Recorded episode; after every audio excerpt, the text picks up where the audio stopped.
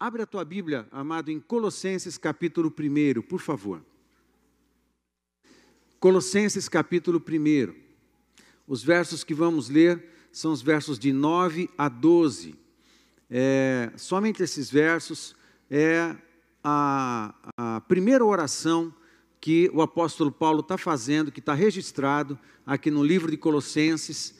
E uma das coisas que eu assim amo é, estudar e pregar é, são as orações nas epístolas. Já fiz séries de mensagens somente em cima das orações é, das diversas epístolas, principalmente do apóstolo Paulo, e eu quero falar com você ah, um pouco a respeito do conteúdo é, que a gente encontra aqui nesse texto, nessa oração do apóstolo Paulo a favor dos irmãos de Colossos, né? E eu quero é, compartilhar com você algumas coisas na certeza de que vai abençoar a tua fé, vai abençoar teu coração, vai animar você, vai te fortalecer. E eu quero, é, antes de iniciar, baixe tua cabeça, vamos orar, por favor. Senhor, nós te agradecemos pela tua palavra, te agradecemos, ó Deus, pela revelação que o Senhor permitiu que estivesse na nossa mão hoje. Ó Deus, muito obrigado pelas palavras do apóstolo Paulo, mas tuas palavras à igreja de Colossos, que hoje são palavras para nós, para nos abençoar. A Ina de Cornélio e todos que estão conosco, muito obrigado. Pai, eu peço que o Senhor tome os nossos pensamentos, entregamos os nossos pensamentos, a nossa percepção, a nossa atenção, tudo nas tuas mãos. E entregamos também nosso coração. Pedimos que o Senhor ministre a tua vontade e toque em nós pela tua palavra, além de tudo que já, o Senhor já está fazendo, só de estarmos juntos, adorando ao Senhor, nesse encontro com o Senhor, já somos tocados em cada detalhe desse ajuntamento santo. Muito obrigado pelo que o Senhor já tocou na nossa vida até aqui. E te agradecemos antecipadamente também pelo que o Senhor vai tocar agora, enquanto lemos a tua palavra e aprofundamos um pouco a tua palavra. E por tudo já te agradecemos no nome de Jesus. Amém. Amém, queridos? Amém. Atenção aí no texto que está na sua Bíblia, acompanhe a leitura que vamos fazer. Verso 9. Colossenses 1, a partir do verso 9, diz assim: Por essa razão, também nós, desde o dia em que ouvimos, não cessamos de orar por vós e de pedir que transbordeis de pleno conhecimento da Sua vontade, em toda a sabedoria e entendimento espiritual, a fim de viverdes de modo digno do Senhor para o seu inteiro agrado, frutificando em toda boa obra e crescendo no pleno conhecimento de Deus, sendo fortalecidos com todo o poder, segundo a força da sua glória, em toda a perseverança e longanimidade, com alegria, dando graças ao Pai, que vos fez idôneos a parte que vos cabe da herança dos santos na luz. Ah, amados, é, são dias difíceis que estamos vivendo, estamos passando não só nós em Cornélio Procópio, mas em todo o estado do Paraná, no Brasil, no mundo, no mundo.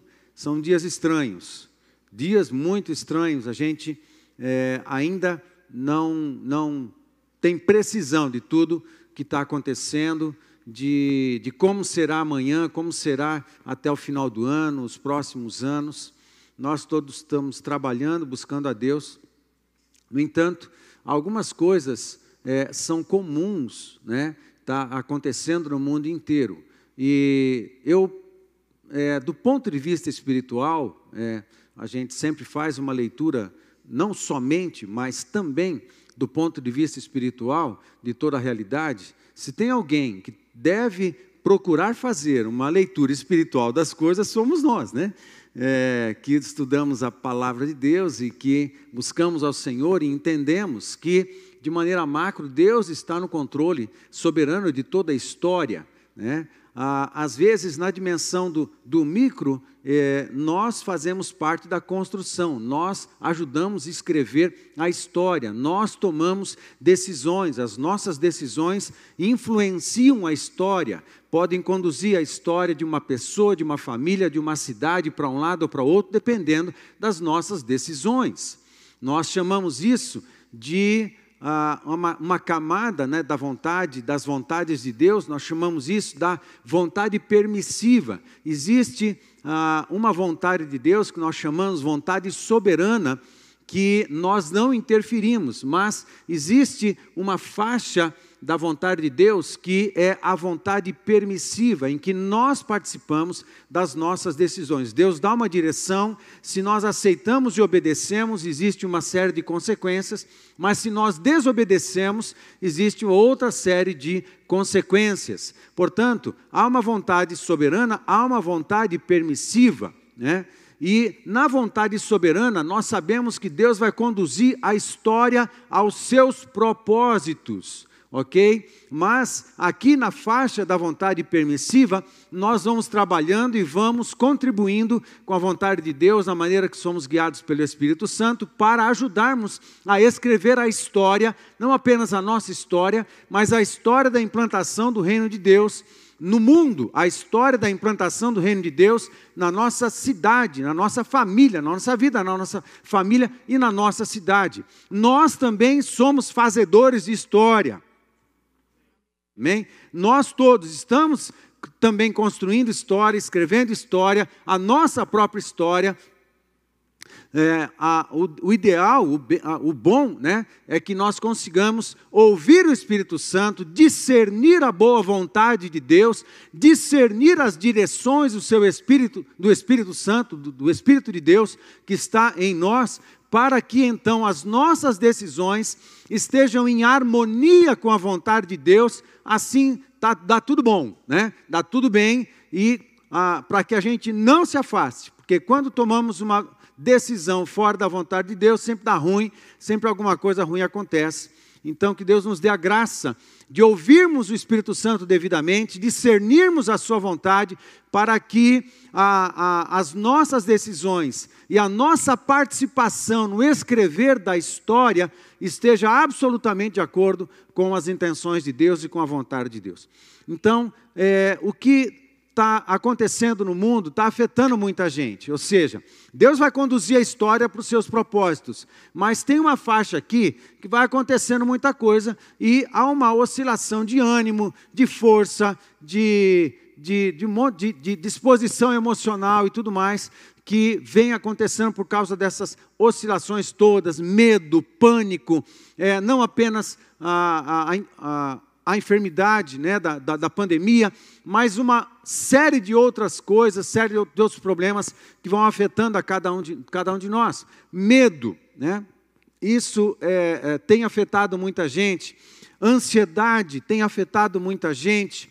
É, dúvidas né, tem afetado muita gente. Crises emocionais, psicoemocionais, crises espirituais, perguntas, como Abacuque, o profeta, que quando se viu diante da iminência ah, da, do reino de Israel, reino de Judá, ser invadido pelo rei da Babilônia, Nabucodonosor, o profeta Abacuque entrou numa crise doida e começou a questionar o Senhor, por que, que o Senhor não está fazendo alguma coisa? A justiça, está, a injustiça está é, permeando toda a nossa sociedade, o que está. A mentira é a grande ferramenta de todos os líderes e aqueles que têm poder. A injustiça prevalece sobre, em todas as camadas da sociedade, e a gente está em eminência de sermos dominados pelo Império Babilônico, Senhor, o Senhor não está vendo todas essas coisas? Por que o Senhor não intervém? Não muda esse quadro total, até que Deus foi respondendo ao profeta Abacuque, e as respostas que Deus deu ao profeta Abacuque trouxe uma nova revelação, um novo entendimento do seu momento histórico. Amém? Do seu momento histórico, até que no capítulo 3 do livro de Abacuque, nós já falamos isso recentemente, né? Até que no capítulo 3 do profeta, é, do livro do profeta, é, ele, ele escreve um hino, um hino lindo, que ele a mesma, a, tanto exalta o Senhor, como ele se posiciona diante da soberania de Deus não apenas permitindo, mas agindo. Deus estava não apenas vendo algo acontecer, Deus estava agindo, Deus estava colocando o seu povo em disciplina para arrancar o espírito da idolatria, da desobediência, da injustiça que estava impregnado no coração do seu povo, e Deus precisou agir com disciplina para limpar o coração do povo. E depois do cativeiro babilônico, é, a, o povo, até Jesus, até Jesus, é, você percebe que a questão da idolatria foi muito enfraquecida em toda a história do povo de Israel, até Jesus e tudo mais. Até hoje, até hoje, os israelenses né, são é, monoteístas. Uma das três, é, o judaísmo, islamismo e cristianismo, as três religião, religiões monoteístas no mundo. Né? Então foi muito forte, foi necessária a disciplina. Mas o profeta ficou em questão, em dúvida, seu, de, diante da, da sua realidade e da história. Nós estamos diante de uma situação muito parecida. A gente não sabe o que, vai acontecer. Então, o que é que está acontecendo? Deus está com a mão, tá a mão, diz que jeito que Deus está com a mão nisso? De que, o que está acontecendo? Como que a história está se desenvolvendo? Como que a igreja deve se posicionar diante de tudo isso? É, não dá para eu responder tudo isso, nem eu sei responder tudo isso, mas uma coisa, uma coisa eu sei: diante de dias assim, tão complicados, tão delicados, nós precisamos ser fortalecidos. Amém? Nós precisamos ser consolados. O povo precisa ser animado. Amém? Consolado, animado, fortalecido. Nós precisamos, nós precisamos de um gás no nosso coração, de fortalecimento, de ter a nossa esperança é, bombada, de ter os nossos olhos da fé abertos, para que tenhamos entendimento do qual é o nosso papel diante dessa situação toda. Nós somos tentados ao medo e somos tentados à insegurança todos os dias, todos os dias, por todas as redes sociais e todos os canais abertos de televisão, os canais é, fechados de televisão, toda mídia, qualquer uma que seja, compartilha sem parar é, notícias ruins, e isso vai, a, vai a, enfermando o nosso coração, enfermando a nossa alma, nos colocando em situação de, de insanidade, de, de, de enfermidade emocional principalmente. Principalmente. As notícias são tóxicas. Todas elas, não que você não tenha que saber o que está acontecendo, mas em geral, quase 100% das notícias são tóxicas, produzem enfermidade da alma. Tem momento que você tem que se afastar do celular, do computador, da televisão, para você entrar num retiro na presença de Deus, para você ser fortalecido. Mas a palavra é que é importante de repartirmos com a igreja é fortalecimento, não apenas uma palavra de ânimo. E eu pensando sobre isso, meditando sobre isso, né, falei, pai, eu, eu, eu quero repartir uma palavra que anime o coração, que fortaleça as mãos, que bombe a, a determinação do povo para continuar firme, continuar trabalhando, continuar orando, continuar fazendo discípulos, continuar pregando continuar testemunhando de Jesus e continuar fazendo discípulos em tempos e fora de tempo. Quer as coisas sejam favoráveis ou desfavoráveis, não importa, para que continuemos pregando, testemunhando, trabalhando, fazendo discípulos, na presença de Deus, intensificando oração, intensificando comunhão, intensificando tudo que for necessário, que nos fortaleça e nos faça dignos num tempo histórico que é tão delicado, mas para a gente continuar firme e consolador e fortalecedor de outras pessoas. Amém? Nós precisamos. Pai, o que, que eu reparto então com o povo? Uma palavra de ânimo, uma palavra de força. Claro, eu quero fazer isso sempre. A palavra de Deus faz isso com a gente. Mas, meditando na oração da, da, de Paulo aos Colossenses, a gente encontra não apenas uma oração, mas a gente encontra uma porção de revelação poderosa e maravilhosa, maravilhosa, que eu quero compartilhar com você, entrar para dessa oração, o Espírito Santo e bombando o teu coração com força, com fé, com consolo, com determinação. Amém? Quem quer isso? Quem quer isso? Amém. Você que está acompanhando a gente em casa, também declare a sua fé. Eu quero isso. Amém? Põe a mão no teu coração. Senhor, no nome de Jesus, eu te peço que o teu Espírito Santo, pela tua palavra, ó Deus, toque poderosamente em cada um dos nossos corações, ó Deus, nos fortalecendo com a força do seu poder, no nome de Jesus. Amém. Amém. Deixa eu falar para você algo sobre a cidade de Colossos. A cidade de Colossos fica a quase 200 quilômetros a leste da cidade de Éfeso, na Ásia, na Ásia Menor, que no mapa de hoje fica na região da Turquia ok? Então, Colossos era uma das cidades que foi alvo do investimento missionário do apóstolo Paulo, muito embora o apóstolo Paulo não tenha passado lá. Aliás, o, o Billy vai começar um estudo, uh, um estudo uh, das células na carta aos Colossenses. Nas nossas células, nós estudamos a palavra de Deus, livro por livro. Acabamos de estudar Efésios e agora as células vão começar o estudo de Colossenses. Então, deixa eu fazer um, uma pequena exposição aqui é, do livro de Colossenses. Então, quase 200 quilômetros a leste é, da cidade de Éfeso, predominante, era uma, uma, uma, uma cidade influenciada pela cultura romana e grega. Né? Dentro do Império Romano, ela era também uma cidade que tinha governo romano, influência romana, mas muito grego também, porque é bem próximo da Grécia ali. Então tinham deuses gregos agindo na cidade de Colossos e tudo mais, né? Eu, eu, eu sei o nome da deusa grega é, da cidade de Colossos, mas eu não vou falar. Então, é, quando vocês souberem, tudo bem. Aí o que acontece? A cidade de Colossos era uma cidade menor que, eh, que Éfeso. Éfeso era a grande cidade da Ásia Menor e Colossos um pouco menor, mas uma cidade de muita importância porque era uma rota de comércio. Então, é, era rica também a cidade. No entanto, aconteceu um grande terremoto na, lá pelo ano de 61.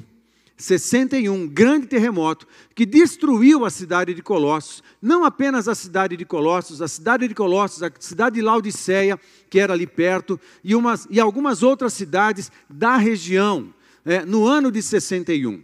E foi uma catástrofe, praticamente a cidade foi ao chão. Era uma cidade menor e ela toda foi ao chão. Então, a cidade, as famílias perderam praticamente tudo. As outras cidades, elas foram reconstruídas, Laodiceia foi reconstruída, e outras cidades que foram derrubadas pelo terremoto foram reconstruídas, mas Colossos não foi. Colossos não foi reconstruído. Até hoje, é, você não, não encontra nem escavações arqueológicas nessa cidade de Colossos, muito embora Paulo tenha escrito uma carta maravilhosa aqui, bem parecida com a carta aos Efésios. E a cidade de Colossos, ela estava convivendo com essa catástrofe muito maior do que a que nós estamos passando. Muito maior, ok? Também no ano 61, foi o ano em que o apóstolo Paulo chegou em Roma.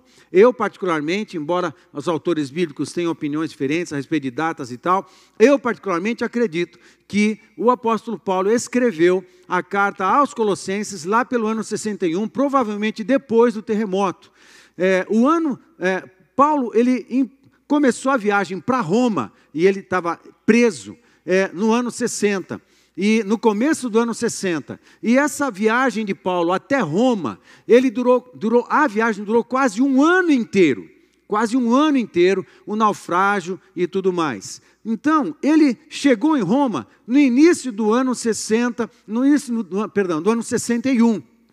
E exatamente nesse ano aconteceu o terremoto na Ásia, destruindo a cidade de Colossos e, várias outras. E nesse momento, na primeira prisão de Paulo em Roma, sabendo das notícias e das informações, principalmente por um, um discípulo de Paulo chamado Epáfras, ele escreve, perdão, ele escreve então a carta aos Colossenses, a uma igreja que precisava de força.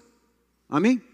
Que precisava de consolo, que precisava de ânimo que precisava de uma bênção de Deus para fazer uma leitura histórica do seu tempo, para que eles se levantassem, continuassem firmes, não apenas na, na, no Evangelho, no seguir a Jesus, mas continuassem firmes na vida, continuassem firmes para reconstruir a vida, para reconstruir seus bens, reconstruir seus patrimônios, quer na própria cidade, em qualquer outro lugar, mas que eles ficassem firmes para reconstruir a vida. Amém, gente? Nesse contexto, Paulo escreve a carta aos Colossenses. Portanto, dentro dessa situação, que certamente eles, muito pior do que nós, estavam recebendo essa carta de Paulo, aí, pensando nisso, a gente tem atenção. O que é que Paulo escreveu que de fato acertaria na veia? que ajudaria esse povo mesmo a serem fortalecidos e abençoados no momento de catástrofe, de uma crise tão grande. Então, é, eu quero, pensando nisso, eu quero pensar com você nessa oração de Paulo como uma, uma carga de força, uma carga de consolo e uma carga de ânimo para o coração teu e meu, nosso coração, nesse momento. Amém? Então, vem comigo, diante dessa situação, o que é que esta oração de Paulo, o que é que este pequeno texto tem de poderoso que possa nos abençoar e nos ajudar. Então, vamos mergulhar no texto. Verso 9: Por essa razão, também nós, desde o dia que o ouvimos, ouviram o relatório de Epáfras, sobre como é que estava a situação em Colossos, não cessamos de orar por vós e de pedir que transbordeis de pleno conhecimento da sua vontade. Diante de uma situação de absoluta necessidade, de catástrofe, o que é que o apóstolo Paulo pede? Em tempos esquisitos e estranhos como estamos vivendo, qual é a oração certa? O que, que a gente vai pedir a Deus? Paulo está pedindo algumas coisas aqui. Primeiro, que transbordeis do pleno conhecimento da sua vontade. Qual é o primeiro pedido de Paulo? Conhecimento da vontade de Deus. Não apenas conhecimento de Deus, mas conhecimento da vontade de Deus. Isso implica relacionamento. Esse é o primeiro pedido. Segundo pedido que ele faz: que transbordeis de pleno conhecimento da sua vontade em toda a sabedoria e entendimento espiritual. Em toda, vírgula, em toda, é, eu colocaria como um segundo pedido aqui que Paulo está fazendo. O primeiro pedido, Desses dois pedidos decorrem muitas consequências, muita coisa boa está acontecendo. Se a gente pedir a coisa certa, nós seremos consolados, nós seremos fortalecidos, nós seremos animados. Amém? Mas não é só uma questão de você sair incentivado, motivado, animado, né? Depois de uma palavra, olha, vamos seguir, vamos ser fortes. Não, não é isso que eu estou interessado. Não era isso que Paulo estava interessado. Paulo estava interessado que a gente, no meio de uma situação difícil, de catástrofe, a gente respirasse consolo, a gente respirasse força, a gente respirasse ânimo, a gente respirasse determinação. As nossas mãos serão, eram fortalecidas, porque eu, eu respiro, estou no meio desse ambiente de fortalecimento. Amém? É mais do que uma palavra de incentivo para você ficar bem no dia seguinte. Amém? Não é isso que que me, me, interessa. Parece que não é isso que interessa a palavra. Eu quero algo, eu quero o poder vibrante, um dínamos, o dínamos, o poder de Deus pulsando dentro de nós e nos dando toda a carga de força, de determinação, de, de consolo, de, de fé para a gente fazer o que a gente tem que fazer no dia a dia. Amém? Mas não só para viver, para pregar e para fazer discípulo. Amém. Gente? Também. Isso aí, no final das contas, é o que mais importa.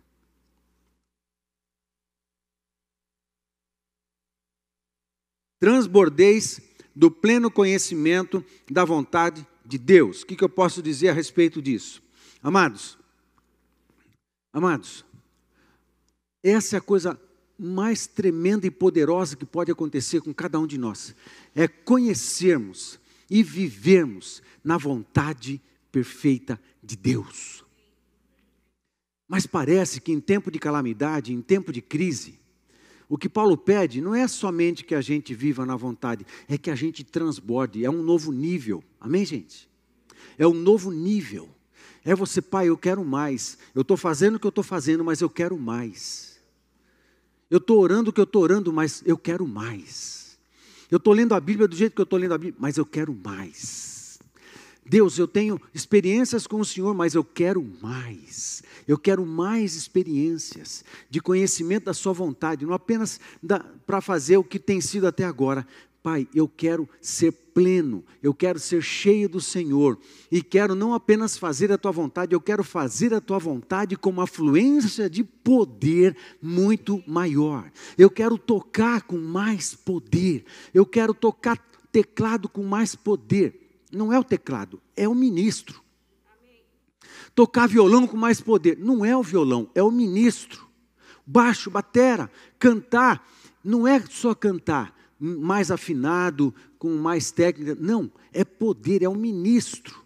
Eu quero ensinar, liderar minha célula, não apenas liderar a célula, ficar é, é, convidando as pessoas para estarem, participarem, orando, abençoando. Não, eu quero fazer isso com mais poder, com mais unção, com mais fluência de Deus. Eu quero transbordar e quero que isso transborde da minha vida. Era a oração do apóstolo Paulo transbordar do conhecimento da vontade. Pai, a tua vontade já não é mais, ah, eu sei que o Senhor quer isso. Não, mas é ampliar, aprofundar, é ampliar a coisa, não é saber só o que Deus quer.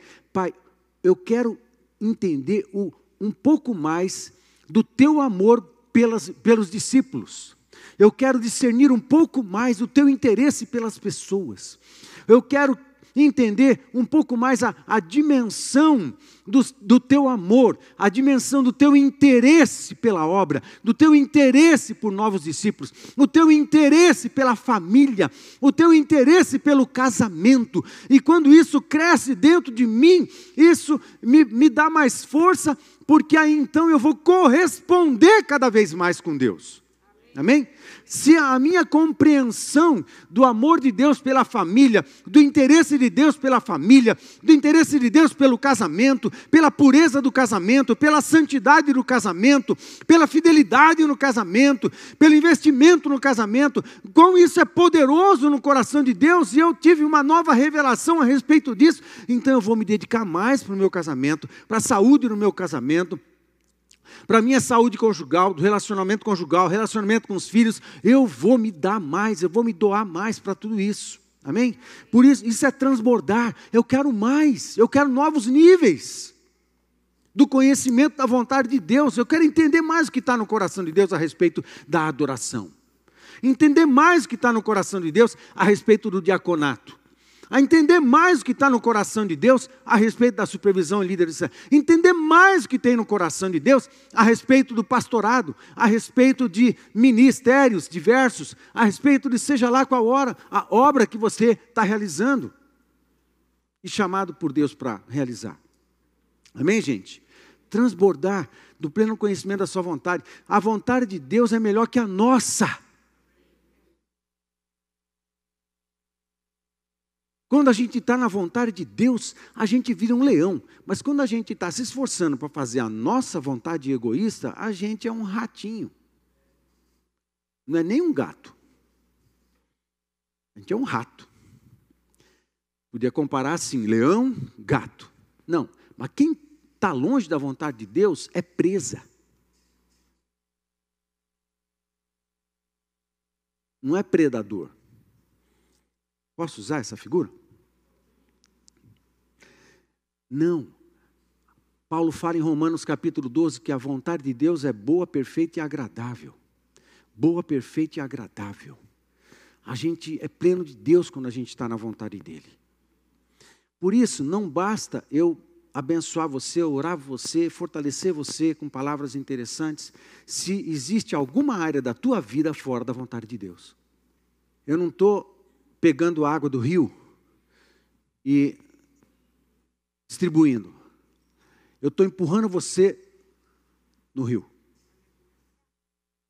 Amém? É isso que eu quero. Eu quero a gente encharcado, nadando. Não só com um copo d'água na mão. Eu quero ver você mergulhando, fazendo mergulho livre. É diferente. Amém? Segunda coisa que ele está pedindo. Em toda a sabedoria e entendimento espiritual. Isso significa, num nível diferente, ceder os teus ouvidos ao Espírito Santo. Entendimento espiritual é um entendimento que só o Espírito dá. A respeito do que? A respeito de todas as coisas. O entendimento que o Espírito Santo pode me dar a respeito da minha vida. O entendimento que o Espírito Santo pode me dar a respeito do nosso tempo. O entendimento que o Espírito Santo pode me dar a respeito do, meu, do chamado da minha família. Você sabe que a família tem um chamado? Não só o indivíduo, mas a família tem um chamado. Entendimento da parte do Espírito Santo a respeito ah, de tudo. Entendimento espiritual, lucidez.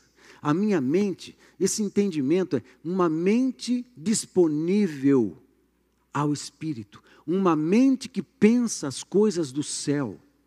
Daí, amado, tome cuidado, tome cuidado. O quanto dos teus ouvidos e da tua mente você está cedendo ao espírito do engano e da mentira, que é um dos espíritos que percorre o mundo nesse tempo. Quais os espíritos que percorrem o mundo nesse tempo? Espírito de mentira e engano. Espírito de medo e pânico. Espírito de mamon, quebradeira. Espírito de enfermidade. Tem um quinto que eu esqueci. Quando eu lembrar, eu falo. Existem alguns espíritos percorrendo a terra. Discernimento. Para você guardar o teu coração. Couraça da justiça. Guarda os órgãos vitais. Guarda teu coração. Capacete da salvação. Guarda a tua mente. Para tua mente não virar um útero do espírito do engano. Entendimento, uma mente aberta para o céu, uma mente aberta para as coisas de Deus, a palavra de Deus, uma mente que para para ler a palavra e prestar atenção na palavra e permitir que Deus fale com você pela palavra. A palavra é pão. É ler a Bíblia. Gente, não é ler a Bíblia como sempre lemos, não, é ler a Bíblia diferente. É ler a Bíblia como você nunca leu. Nesses dias, nós precisamos ler a Bíblia como nunca lemos.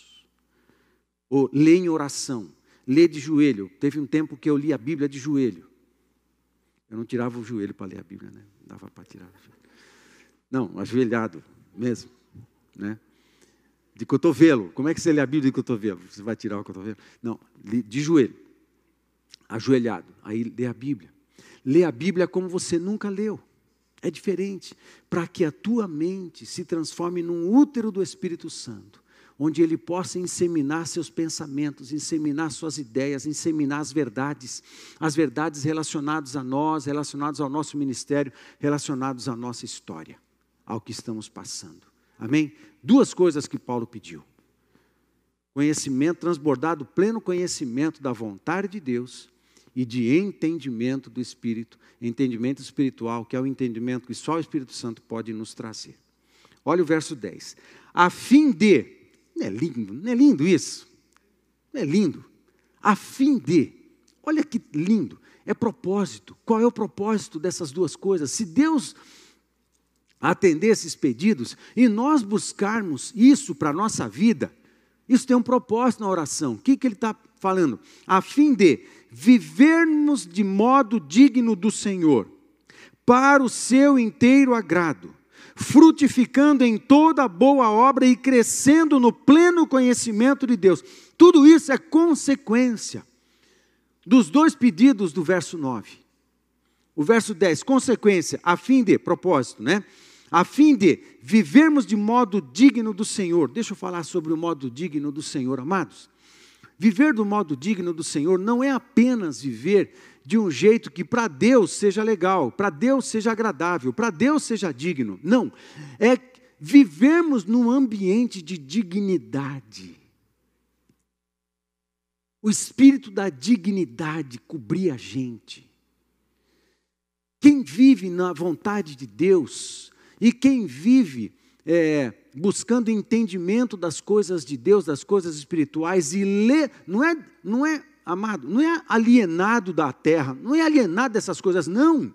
A gente busca discernimento espiritual para, com os olhos de Deus, fazermos as leituras das realidades. É diferente, amém, gente? Não é se alienar, é fazer a leitura certa. E só Deus pode nos capacitar para fazermos a leitura certa da história, a leitura certa do nosso tempo.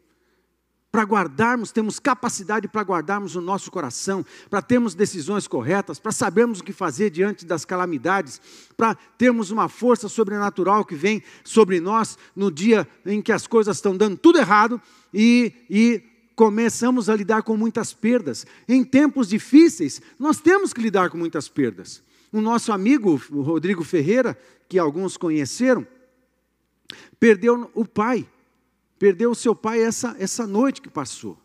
Ontem à noite ele faleceu. Faleceu e precisou viajar de Covid. Muitas perdas. Muitos estão lidando com muitas perdas, em tempos de calamidade, em tempos que a gente tem que administrar muitas perdas, como que a gente vai se portar? Qual será a força que virá sobre o nosso coração, sobre nossa mente, sobre os nossos braços? Tem que ser uma força que vem da parte do Espírito de Deus, de um povo que está buscando entender, saber entender a vontade de Deus perfeitamente e encher a sua cabeça com os discernimentos do Espírito. Amém, gente?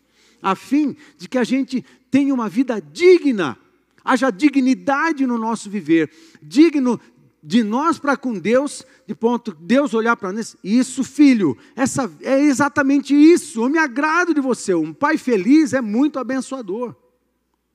Um pai feliz é muito abençoador. O pai é abençoador aos filhos obedientes, porque os filhos obedientes produzem alegria ao coração do pai. Um pai feliz, ele é extremamente abençoador. Amém, gente? Mas não é só dignidade é, da, do ponto de vista de Deus ou para com Deus. É a gente se sentir digno na vida. E a gente não tem nada melhor que nos faça sentir digno na vida do que estar tá na plena vontade de Deus. A gente levanta de manhã com a sensação de dignidade. A gente sai para trabalhar com a sensação de dignidade você resolve os problemas, você faz projetos, você constrói, você vende, você realiza projetos, você ensina, você faz o que for, não importa. Você sabe que você está sendo digno, o espírito da dignidade está em você, e você está investindo, você está trabalhando, você está produzindo, você está ajudando pessoas, você lida com a verdade, você lida com a verdade, e você frutifica. E você acaba o seu dia e volta para casa com a sensação de dignidade. Essa sensação de dignidade, todos nós carecemos dela. Nós precisamos voltar para casa com a consciência absolutamente tranquila. Sim, hoje o meu dia foi digno, realizei trabalhos dignos, passei um tempo com o Senhor digno, orei com dignidade, é, testemunhei da verdade, testemunhei de Jesus no meu trabalho, testemunhei de Jesus nos meus colegas no almoço. Eu eu convivi com isso, volto para casa com a sensação de dignidade, chego em casa, vou fazer o que eu tenho que fazer em casa, mas com essa sensação de dignidade, quando eu vou dormir, eu deito no travesseiro, muita gente está em pânico, mas a gente dorme. Porque essa sensação de dignidade cobre a gente como um bom cobertor. Vida digna diante de Deus. A gente pode fazer a nossa vontade, mas a palavra de Deus está dizendo que a plena dignidade só existe na plena vontade de Deus. Qual é a vontade de Deus para você? O curso de dons pode te ajudar. Posso vender o peixe aqui da, do curso de dons? Né? Muito bem, essa é uma coisa. Verso 10 ainda. Para o seu inteiro agrado, vivendo de modo digno do Senhor, para o seu inteiro agrado. Amados, não acreditem na mentira do diabo ou da alma, dizendo que a vontade de Deus ela é ruim para nós e que abrir mão da nossa vontade é uma violência. A nossa alma, às vezes tendente ao pecado, tende a pensar isso. Eu vou abrir mão da minha vontade, eu me sinto violentado por Deus. Você está maluco? Não é isso. A vontade de Deus é que é boa, perfeita e agradável. Quem está na vontade de Deus está convivendo com essa sensação de dignidade permanente. Na nossa vontade, não, não, a gente não tem isso. Frutificando em toda a boa obra e crescendo no pleno conhecimento de Deus. É muito interessante. Frutificando em toda a boa obra. Viverdes de modo digno do Senhor. Deixa eu falar sobre alguns verbos aqui. Esse, esse verbo viver, do verso 10, é, me permita usar um, um tempo que está no original grego. O tempo desse verbo grego está num, num, num tempo que é denominado auristo. Significa mais ou menos o seguinte: que esse cidadão, ou os irmãos de Colossos, eles começaram a viver com dignidade num determinado momento e vão passar a viver com, na dignidade de viverem na vontade de Deus para sempre. A ideia do verbo auristo é, é pontilhar, mas inicia num momento e depois tem uma continuidade. Então, onde, onde que iniciou? O momento que eles conheceram Jesus. Conheceram Jesus, aí a vontade de Deus entrou neles e eles passaram a viver na vontade de Deus. Mas esse verbo também está na voz ativa. Por que está na voz ativa? Nós temos que praticar a ação do verbo, de viver de modo digno. Nós tomamos a decisão, nós nos posicionamos, nós decidimos, nós queremos ir, nós queremos, Pai, viver de forma digna. Eu me exponho a Deus, começo a andar com Jesus, é volitivo, é intencional. Eu tomo a decisão, eu vou para as cabeças, eu vou andar com Jesus, eu vou obedecer a Jesus precisa de um posicionamento nosso. Agora, os verbos que se seguem no verso estão tudo no passivo. O que isso significa? Viver de, forma, de modo digno Senhor, para o seu inteiro agrado. Frutificando, está no passivo. Perdão, está tá no passivo, mas está no presente contínuo. Olha que interessante. O presente contínuo no grego, é, o presente, presente indicativo ativo no grego, ele tem a ideia do gerúndio em português. Ou seja, é uma ação que o sujeito pratica continuamente, indo, ando, endo, é a ideia do gerúndio, né? Então, é frutificando, é assim, vai acontecendo, mas é passivo. Por que passivo? Se o meu frutificar, por que passivo? Eu, eu é que sofro a ação. Então, sofrer ação significa o seguinte: o Espírito Santo está agindo na minha vida e o Espírito Santo é que está produzindo os frutos de Jesus em mim. E os outros vão poder colher. Eu decido andar com Jesus, eu decido estar na Sua vontade, eu decido participar da Sua vontade, eu decido fazer a vontade de Deus até as últimas consequências. Aí o Espírito Santo começa a produzir em mim os frutos de Jesus, as virtudes de Jesus, e as pessoas começam a colher de nós as virtudes de Jesus, e eles vão se alimentando do testemunho de Cristo em todos nós. Esse é o frutificando, é consequência dos dois verso, do, dos dois pedidos do verso 9. Tudo é consequência. Olha que interessante. Frutificando em toda boa obra e crescendo no pleno conhecimento. A palavra crescendo também está no passivo o esforço de aprender sobre Deus, de conhecer as profundezas do coração de Deus. Não, não consigo fazer isso pela minha força, eu só me exponho à glória, eu só me exponho na presença. E deixo que o Espírito Santo vá me trazendo revelações do coração de Deus, revelações do amor de Deus, revelações das suas misericórdias, revelações da sua graça, revelações do seu cuidado, revelações da sua paternidade, revelações do seu poder restaurador, revelações O crescer no conhecimento de Deus não é ativo, é passivo. Eu preciso só estar com Deus, andar com Ele, passar meu tempo com Ele. Isso é ativo da nossa parte. Agora, ser cheio de Deus, a gente não pode fazer nada para isso acontecer, a não ser ficar exposto. Ficar exposto depende da nossa decisão. Agora, sermos cheios depende da glória que vem sobre nós. Ele que toma a titularidade, Ele que toma ação, e Ele que enche a nossa vida. Amém, gente? Não tem esforço da nossa parte a não ser de estar presente diante dEle. Amém? Tudo isso numa oração de Paulo. Crescendo no pleno conhecimento de Deus. 11. Sendo fortalecidos. Preste atenção o sendo fortalecidos também traz a ideia de isso aqui é o que vem acontecendo na continuidade. Pleno conhecimento de Deus, quais foram os dois pedidos? Conhecer a vontade plena de Deus. Segundo, sabedoria e entendimento espiritual. Aí, a fim de que? Propósito viver de forma digna, a gente ser coberto com a dignidade, no viver, para o inteiro agrado dele, frutificando, o Espírito Santo fluindo em nós, frutificando de boas obras e crescendo no pleno conhecimento, um, um, um conhecimento que vem da parte de Deus a nós, sendo fortalecidos com todo o poder. A consequência eu poderia pregar só no verso 12, Senhor, ó Deus, abençoe e fortalece o teu povo. Mas e o verso 9? Porque o que está acontecendo no verso 12 é consequência do verso 9. Amém, gente? Amém? É o que eu, é o que eu sempre, meu coração se inclina. Eu não quero dar um copo d'água para você. Eu quero te empurrar no rio.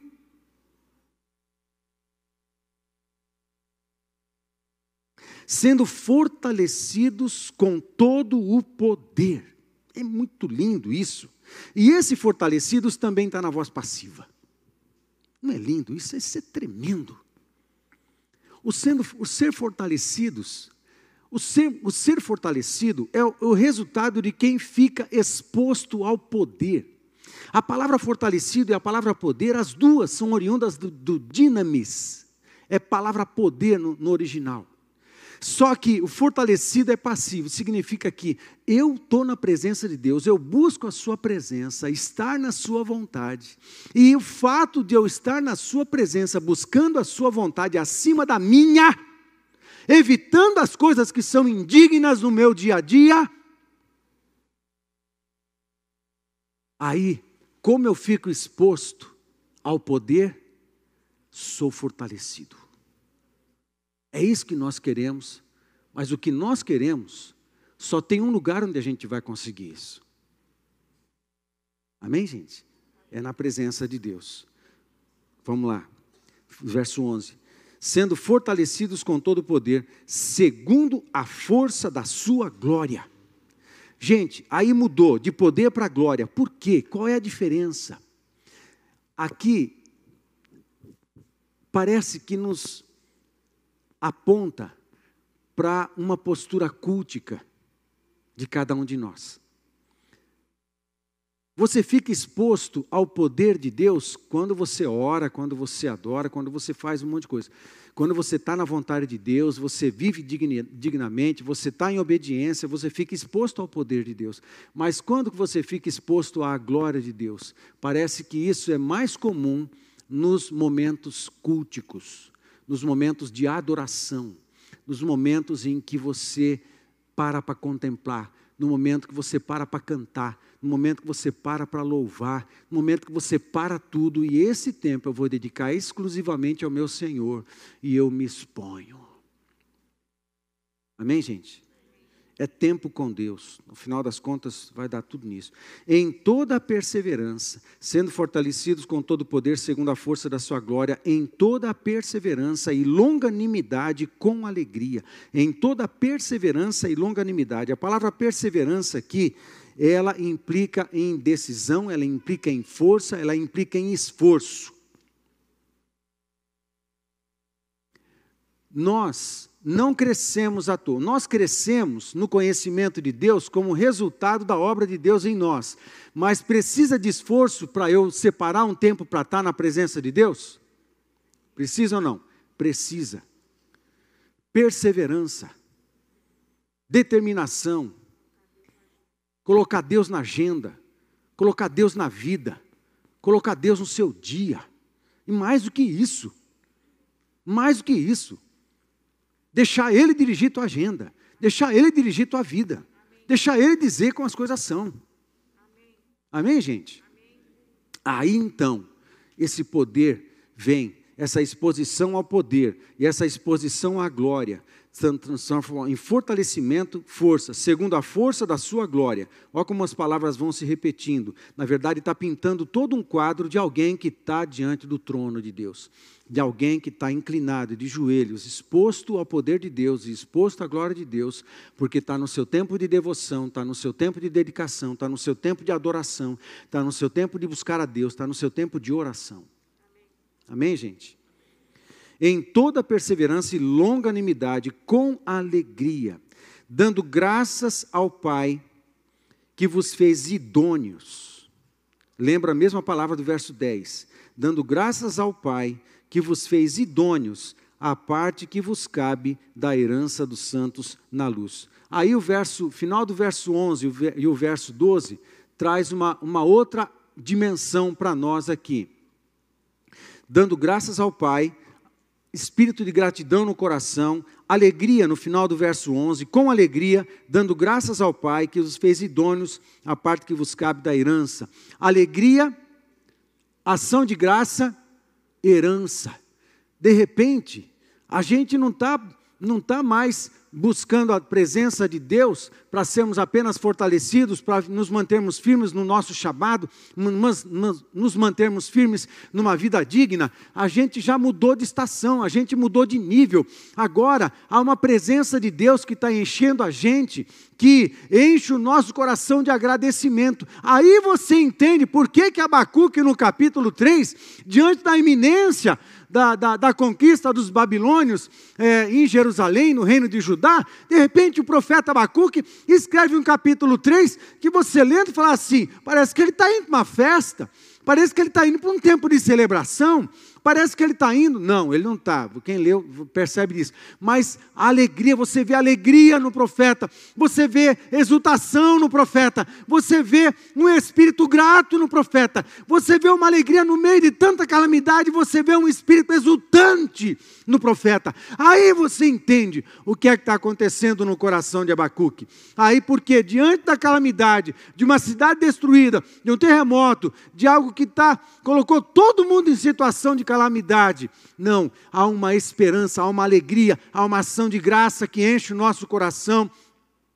Nós somos fortalecidos, aí a lembrança, aí Deus nos dá, acrescenta espírito de idoneidade, espírito de, de, de, de, graça, de gratidão, de relaxamento, de consolo em nós, e ainda acrescenta no final a lembrança da herança. Parece que isso tudo, essa revelação, essa carga de revelação, projeta nossos pensamentos a, a, ao céu e à eternidade e faz a gente lembrar que nós temos uma herança na eternidade. O mundo tereis aflições, mas tem de bom ânimo, eu venci. A gente já pode, pela fé, viver na dimensão da vitória eterna, na herança eterna que nós temos. Amém? Aí a gente tem os nossos pensamentos elevados a dimensões da eternidade, muito acima da calamidade, muito acima do problema, muito acima da dificuldade, muito acima da desesperança, muito acima da ansiedade, muito acima da depressão, muito acima da insegurança econômica da nação. Nós somos projetados pela fé, a segurança que Deus nos dá na eternidade, a gente vive com isso, aí somos cheios. No dia de calamidade, qual é a coisa mais importante que a gente pode pedir a Deus? Senhor, nos livra. A gente, não, não é. Pode, a gente pode pedir tudo isso, não há nenhum problema. Mas quais, quais são as coisas mais importantes que esse texto está dizendo para a gente pedir em dias difíceis, em dias de aflição, em dias de insegurança? Quais são as duas coisas? Conhecer a vontade de Deus plenamente sabedoria e entendimento espiritual. Em cima dessas duas coisas é que é construído tudo que é construído dos versos 10 até o verso 12. Tudo que está acontecendo está em cima de duas colunas: a coluna do, do saber e praticar. Não foi isso que Jesus falou no, no Sermão da Montanha, no final, lá no capítulo 7 de Mateus? Aquele que ouve as minhas palavras e, e põe em prática, e pratica, é comparado a. Pode vir chuva, pode vir calamidade, pode vir tempestade. As nossas raízes estão profundas, enroladas como carvalho nas rochas, na rocha que é Jesus Cristo. Pode vir a calamidade que for, a tempestade que for, a gente vai prevalecer. Amém, queridos? Entendimento da vontade de Deus e sabedoria e entendimento espiritual com a propósito de sermos, termos vidas dignas e cheio de exposição, de fortalecimento como resultado de uma vida que está exposta ao trono de Deus, exposta ao poder de Deus, exposta à glória de Deus. Por conta disso, a alegria do Senhor toma a nossa vida, a força do Senhor toma a nossa vida, entendimento do Senhor toma a nossa vida, ânimo toma, toma a nossa vida, é, fé, nós somos bombados na fé e somos bombados na esperança e a gente é fortalecido de todas as formas. Amém? Não quero dar um copo d'água. Quero convidar você a ficar de pé, mas para pular no rio. No rio do conhecimento da vontade de Deus. No rio do, da sabedoria de entendimento espiritual. Gasta tempo com o Senhor. Gasta tempo com o Senhor. Gasta tempo com o Senhor. Gasta tempo com o Senhor. Amém, queridos? Amém? Abaixa a tua cabeça, vamos orar.